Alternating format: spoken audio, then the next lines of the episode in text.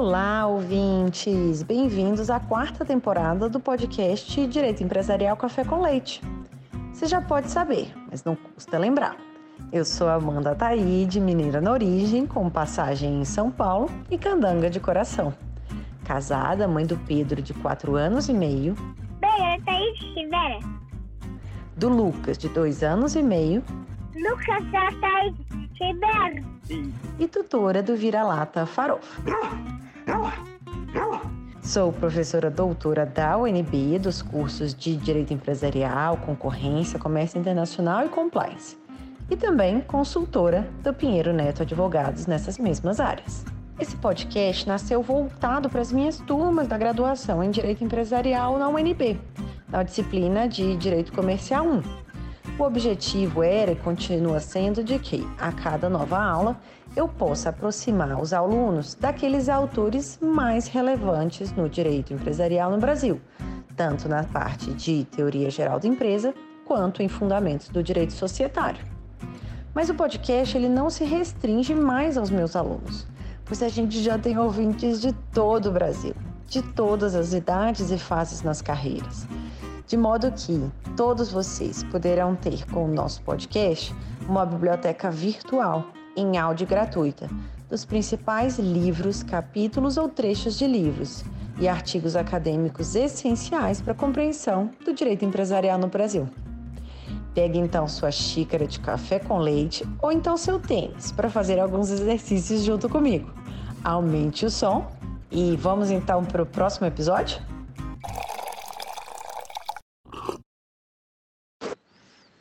A nossa xícara de café com leite de direito empresarial de hoje vai tratar de um livro intitulado Intervenção Judicial em Conflitos Societários, de autoria de Marcelo Lauá. E para isso a gente vai ter a alegria de contar com a participação do próprio autor para comentar o livro. O professor Marcelo é doutor em Direito Empresarial pela Faculdade de Direito da Universidade de Coimbra, é professor da Universidade Federal Rural do Semiárido, a UFERSA, é advogado, investigador do Instituto Jurídico FDUC, em Portugal, e do grupo de pesquisa Empresa Consumo e Direito da Universidade de Corunha, na Espanha. É líder do grupo de pesquisa Direito, Economia e Mercados da Universidade UFERSA e foi Visiting Researcher da Universidade de Montreal, no Canadá. Professor Marcelo, muito obrigada por ter aceitado o convite para participar do nosso podcast e por apresentar, de um modo simples, curto e gostoso, esse tema da intervenção judicial em conflitos societários. Oi, Amanda, tudo bem? É um prazer estar aqui com você e com seus ouvintes. Eu, aliás, sou um deles. Há muito tempo escuto Direito Empresarial Café com Leite. Para mim já é um clássico do Spotify. e vamos sim conversar sobre esse tema. Vou tentar ser claro do jeito que você pediu. Professor Marcelo, conta pra gente como que foi o contexto da redação desse livro, que é bastante relevante na sua trajetória acadêmica. É um projeto que a gente sabe que foi recente, teve premiação recentemente também que você ganhou. Então conta pra gente se você escreveu, né, já como professor na universidade, né, em Mossoró, no Rio Grande do Norte, se você estava é, no processo de é, pesquisa, se você está, como que foi esse processo de redação, que eu acho que é uma das perguntas que eu mais gosto aqui do nosso podcast. Nem me fale, Amanda. Esse livro ele me deu a maior honra da minha vida acadêmica, que foi receber o prêmio Osmar Brina de melhor livro de direito empresarial de 2019. Terminou que por causa da pandemia a gente passou dois anos sem Congresso Brasileiro de Direito Comercial e só agora em maio de 22 eu consegui uh, ter a satisfação de receber a outorga pelas mãos do professor Sérgio Mourão, Sérgio, que é nosso colega da UFMG, né, professor de Direito Empresarial, e é filho do professor Osmar Brina. Então, imagina a emoção desse momento. E isso depois de uma avaliação de uma comissão que era formada pelos professores Alfredo de Assis Gonçalves Neto, Ivanildo Figueiredo, da UFPE, Paula Forgione, Tavares Guerreiro, Arnoldo Valde, então, assim, para mim, é, você falou em relevância na trajetória, é realmente difícil pensar em algo mais marcante do que quando eu passei a levar o nome do professor Osmar Brini em meu currículo. Agora, falando sobre o processo de escrita, eu acho, Amanda, que ele começou lá atrás, no começo da minha carreira como advogado. É, precisei resolver o problema de um cliente, era sócio minoritário do negócio e estava tendo uh, problemas com sócio majoritário, que por acaso era administrador, como costuma ser. E precisei começar a pesquisar sobre o assunto. Né? Pesquisando, pesquisando, terminou que eu encontrei um livro do professor Luiz Fernando Pereira, que é advogado no Paraná. E nesse livro, o professor Luiz Fernando apresentava várias medidas que eram urgentes no direito empresarial, e entre essas medidas estava lá a, a administração judicial, né? a intervenção judicial. E eu acho que eu tive dois divisores de água nesse processo de escrita, e esse livro do professor Luiz Fernando foi o primeiro porque era a primeira vez que eu tinha contato com a apresentação sistemática do problema que eu tinha que resolver, né? E tinha mesmo, porque tinha um cliente na minha cola. E aí, Amanda, eu fiquei intrigado nessa época, porque o livro do professor Luiz era de 2002. E de 2002 até 2010, só que tinha nos tribunais brasileiros era pedido de nomeação de terceiros como interventores judiciais de sociedades que estavam com conflito interno. Aí nessa época eu estava no mestrado, aí resolvi fazer uma aproximação sobre esse assunto, né? mas foi muito superficial. Na época eu é, dialoguei com base na liberdade de iniciativa sobre vários problemas de ordem societária, esse era apenas um deles. E só quando eu fui realmente para o doutorado que eu decidi verticalizar o estudo desse problema. Aí eu tive contato com o meu segundo divisor de águas, que foi um artigo do professor Marcelo Guedes Nunes, nosso colega da PUC de São Paulo, e o professor Marcelo fazia uma análise jurimétrica desse tema a partir de alguns julgados do Tribunal de Justiça do Estado de São Paulo.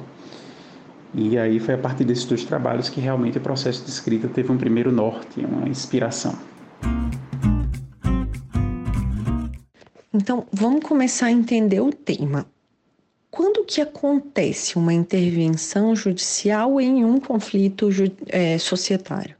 Quais que são as hipóteses e de que modo que isso está previsto hoje na nossa legislação no Brasil? Legal, Amanda, boa pergunta. Normalmente é a primeira pergunta que as pessoas fazem, onde é que está esse negócio? Mas a primeira coisa que a gente tem que entender é que toda intervenção nasce de um conflito, mas nem todo conflito ele traz uma intervenção. Eu gosto de dizer que o conflito, ele às vezes é visto como um tabu, como uma coisa que é indesejada, que não deve acontecer, mas ele é totalmente natural, ele é próprio da natureza humana. Todo mundo tem seus traumas, todo mundo tem suas dúvidas, todo mundo tem seus conflitos internos quando vai tomar alguma decisão. E se você pensa isso em uma estrutura associativa, quando você se reúne com outras pessoas, meu Deus, só o que há é conflito. Isso acontece dentro e fora de casa. Dentro de casa você tem conflito marido e mulher, tem conflito pai e filho, fora de casa tem conflito no clube, tem conflito num partido político, numa igreja e claro que também isso acontece na empresa. E aí, em âmbito societário, essa identificação passa pela visualização de um impasse, de um deadlock, como falam na literatura anglófona. Né? E esse impasse é basicamente sobre qualquer ponto em que haja um desacordo. Mas, como eu disse lá atrás, não é qualquer desacordo. Nem todo conflito gera intervenção. As pessoas às vezes esquecem, Amanda, que a sociedade, ela, por padrão, por design, ela é pensada para a existência de um conflito. Ah, Marcelo, como assim? Basta a gente ver a regulação do funcionamento das deliberações sociais. Então, seja por determinação legal, Código Civil, Lei das Sociedades Anônimas, seja pelo contrato social, seja pelo estatuto social, tem uma série de previsões que dizem como é que a sociedade resolve conflitos. Ah, quais são os direitos e deveres dos sócios administradores? Vai, ser, vai ter uma assembleia, vai ter uma reunião, qual é o quórum, quem pode votar, quais são as matérias, quem está impedido. Então, ah, o conflito é próprio dessa entidade, sociedade. Agora, quando é que eu tenho intervenção no sentido da nomeação de um interventor judicial? Olha, o cenário base é um conflito insolúvel. Quando você não consegue, na deliberação extrajudicial, resolver esse impasse. Então, se os minoritários, sei lá, não tem quórum para destituir o majoritário da administração, se esse majoritário está fazendo concorrência desleal, se ele está desviando recursos, se ele está usando a sociedade para propósito ilícito, o que, é que o minoritário vai fazer? vai ter que pedir o afastamento judicial desse majoritário administrador. E aí, cautelarmente, pode ser que um terceiro venha a ser nomeado interventor. Qual o grande problema aqui? E respondendo assim a parte final da sua pergunta, Amanda, é que não tem nada na legislação brasileira, nada, nada especificamente sobre isso. O que a gente tem, na verdade, é o que Larens chama de lacuna de regulação. E essa questão acaba sendo resolvida pelo Poder Geral de Cautela.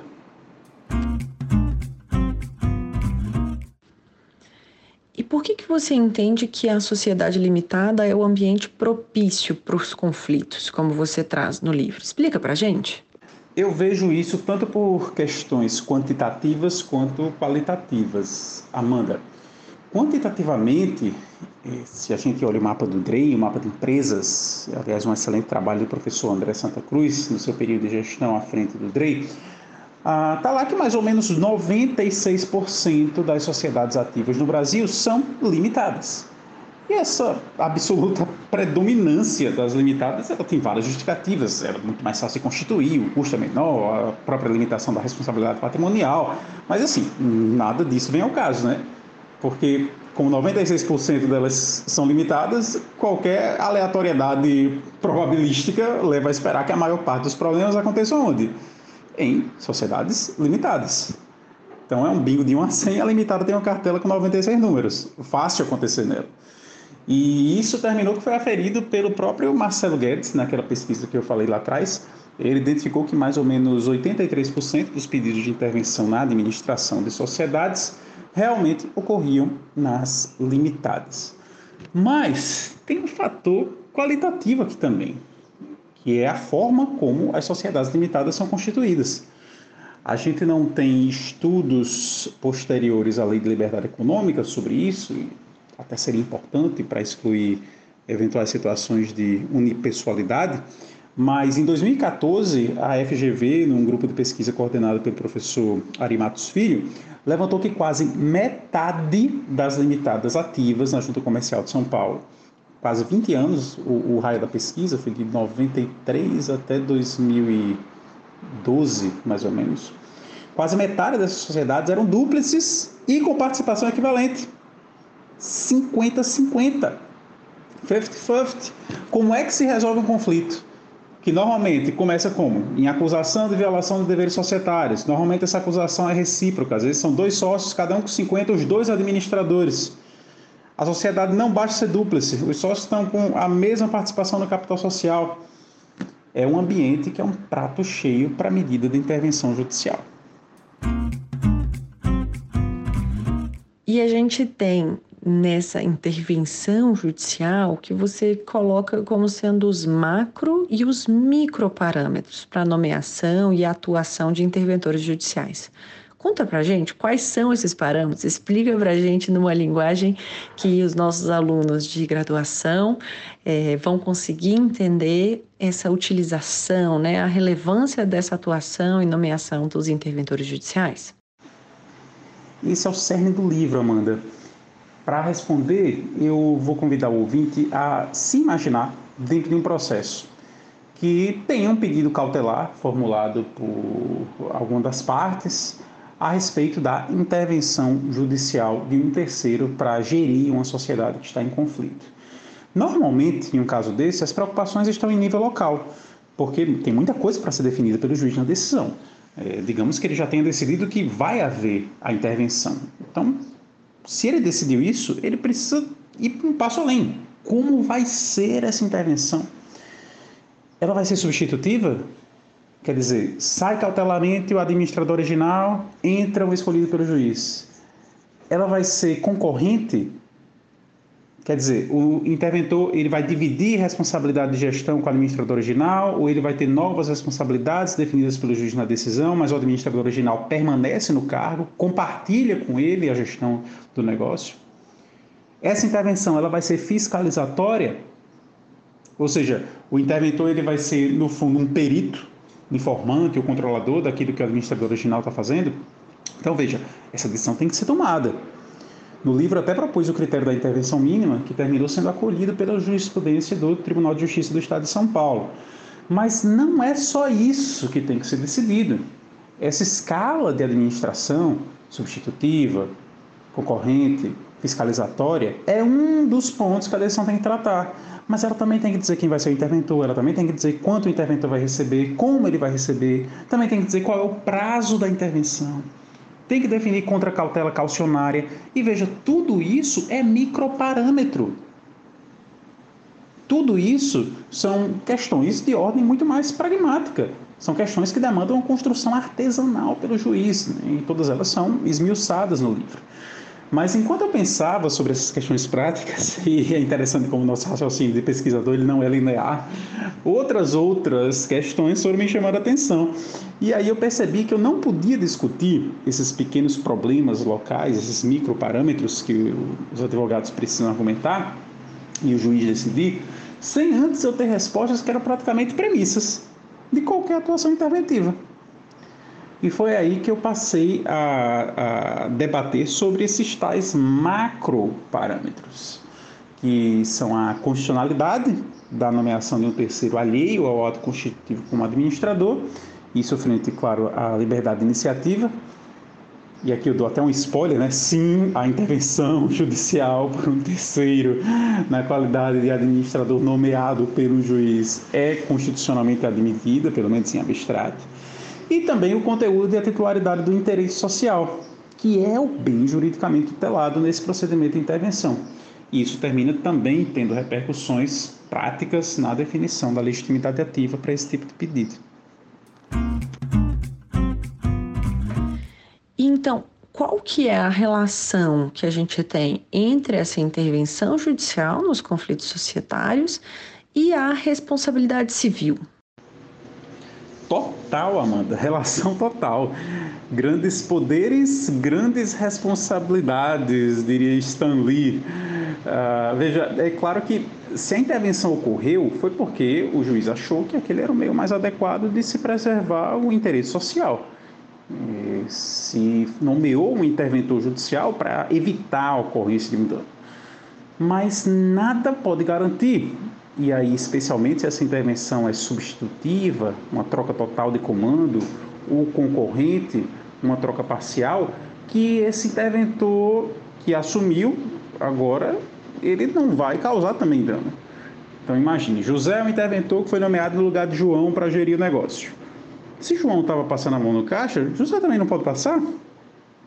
Se João assediava o funcionário, uh, constrangia cliente, José também não pode fazer a mesma coisa?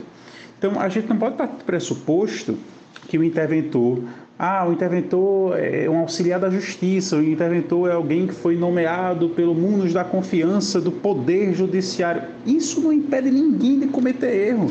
Então, ele pode ser negligente, ele pode ser imperito, pode ser imprudente.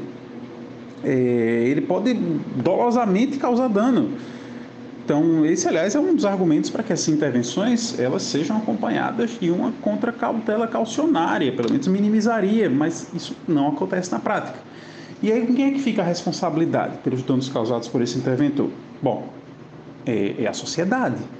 E não a sociedade empresária alvo da intervenção. Eu estou falando de todos nós que coletivamente compomos o Estado. A responsabilidade é do Estado objetiva. E por quê? Porque estamos falando de atos praticados por um auxiliar da justiça. É um agente público, transitoriamente, mas é um agente público. Agora, nem todo dano fruto da atuação desse interventor ele é ressarcível. Imagina, um bombeiro destrói uma porta para apagar um incêndio. O Estado não pode ser chamado para pagar a porta quebrada. Então, se o interventor substitutivo, por exemplo, ele demite um funcionário, Provavelmente essa demissão ela vai trazer um prejuízo econômico imediato, um pagamento de verbas rescisórias. O Estado vai ter responsabilidade sobre isso? Não.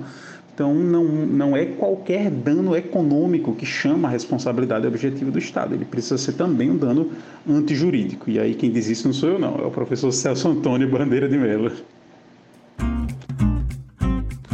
E caminhando agora para o final dessa tempo, quarta temporada, qual que foi o não mais importante na sua trajetória até o dia de hoje? Ah, Amanda, essa pergunta é muito importante e me lembra imediatamente de uma situação que eu vivenciei poucos meses antes da, da pandemia. Uma ex-aluna me procurou e ela pediu uma reunião e explicou que estava bem triste porque fazia uns dois ou três processos seletivos de mestrado de uma instituição específica que ela queria, que ela não conseguia passar. E entre ah, sugestões ah, que eu estava dando para o aperfeiçoamento do projeto dela e coisas que ela poderia fazer na banca e etc., ah, ela soltou alguma coisa como: ah, professor, para você é, é, é, é, difícil entender minha situação, porque a sua vida é só sucesso. Isso foi muito curioso de escutar, porque, meu Deus, quem não tem frustrações e decepções ao longo do estabelecimento de uma carreira, de escolhas pessoais e profissionais, é, quaisquer que seja, né? Então, aquela a, a, falsa impressão que talvez seja a de muita gente que hoje a, acompanha as pessoas pelo, pelo conto de fadas das redes sociais e, e, não veem o, o, o, lado escuro da força por trás da, da, das nossas caminhadas profissionais. Ah, e olhando para trás, eu acho que dos vários nãos que eu tive na minha carreira, talvez o mais importante tenha sido o não que eu tive da UFRN. É, não foi um não pessoal, foi um não institucional. A UFRN, a Universidade Federal do Rio Grande do Norte, foi onde eu fiz minha graduação e meu mestrado. Ah, e só para contextualizar, hoje em dia tem o Enem, e o, o, o, aluno sai do Enem com a nota e ele pode usar essa nota em dezenas de cursos de direito em qualquer lugar do país. Na minha época, e aqui já denunciando um pouco a idade, a gente tinha o vestibular, não era Enem. E no vestibular você não tinha muita opção. A gente tinha que aplicar para uma instituição e torcer para dar certo. E eu fiz o vestibular da UFRN, saindo do ensino médio, e não passei. E esse não foi muito marcante na minha vida, Amanda, porque foi uma lição de humildade. É, de ver a minha geração de amigos da escola passando para uma nova fase, a, a, vida universitária, e eu me senti ficando para trás. Isso criou, a, não sei, acho que valores ou, impressões de mundo que, para mim, assim, foram fundamentais na minha formação profissional. Eu passei a ser muito mais disciplinado, muito mais atento então, olhando para trás, talvez se eu tivesse sido aprovado no meu vestibular, se ao invés de um não eu tivesse sido um sim institucional, talvez eu tivesse feito um curso por fazer, só passado pela graduação. Então, esse não realmente me transformou em uma pessoa mais interessada em aprender. E isso terminou refletindo em várias escolhas que eu fiz ao longo da carreira. E por fim, como que você se mantém atualizado em termos de doutrina, em termos de casos? Qual que é a sua recomendação para os nossos ouvintes aqui do podcast para ficarem atualizados? Você tem a docência como uma obrigação, assim como eu, da gente tentar se manter atualizado. Então, conta para a gente o que, que você faz para a gente poder tentar fazer um pouquinho parecido. Eita, Amanda, que pena que já está acabando. É, mas essa é uma preocupação muito importante, especialmente na área jurídica, né? E eu vejo que a gente sempre está sujeito a mudanças estruturais e isso faz parte, porque no processo legislativo você tem a oportunidade de aperfeiçoar como a sociedade quer normatizar certo conflito, certo fato do mundo, certo ah, valor, enfim. Mas às vezes essa mudança ela vem de forma mais brusca, pode vir por uma canetada judicial, pode vir pela pressão do mercado mesmo, por inovação, por criatividade, por rapidez. E aí pouco importa se você trabalha com societário, com mercado de capitais, contrato, regulação. Ah, quando eu vejo esse cenário, eu acho que os cursos, os manuais, eles são importantes para o profissional de maneira geral, mas eles não costumam resolver o problema da atualização por completo. E aqui a gente tem um problema que você conhece bem, é o problema da datação, né? Você é autor aí de vários livros, ah, um manual, um curso de 2022, provavelmente foi fechado em 2021 então, muitos temas que são novos, as soluções específicas podem ficar perdidos nesse gap entre uma edição e outra. E aí, fora isso, né, até pela proposta didática e, e, panorâmica, o manual ele não permite que você verticalize, aprofunde questões que precisem de mais espaço para desenvolver. Aí você perguntou o que eu faço, né? Então, para verticalização, eu gosto muito de acompanhar o que é publicado em dois periódicos da nossa área. Um é a revista semestral de Direito Empresarial, a RSDE, da UERJ. Eles hoje, inclusive, estão com o acervo todo open source é, no, no, no, site da revista, e aí eu não lembro exatamente qual é, mas quem colocar RSDE no Google vai conseguir achar facinho. E o outro é a revista de Direito Empresarial da editora Fórum, ah, que aí já é uma revista fechada para assinatura, mas enfim, são dois periódicos específicos que eu costumo gostar bastante de, de olhar quando eu quero pesquisar sobre alguma coisa mais, mais bem articulada. Para contato com temas que furem a bolha do interesse pessoal, né, quando não, é uma pesquisa já, já previamente direcionada, aí eu gosto de outras fontes. Eu gosto do Jota, do Conjur, do Migalhas. E também gosto muito de um podcast que eu não sei se você já ouviu falar, é o Direito Empresarial Café com Leite.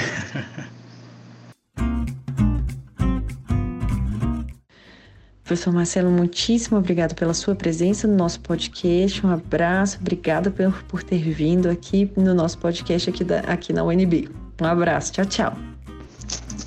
Que é isso, Amanda. Eu quem agradeço. Agradeço seu convite, sua simpatia, sua cordialidade. Ah, é com muito gosto mesmo que eu participei aqui do podcast. Ah, já tantos colegas queridos e, e, pessoas que fizeram parte da minha formação jurídica passaram por aqui, então foi uma honra imensa.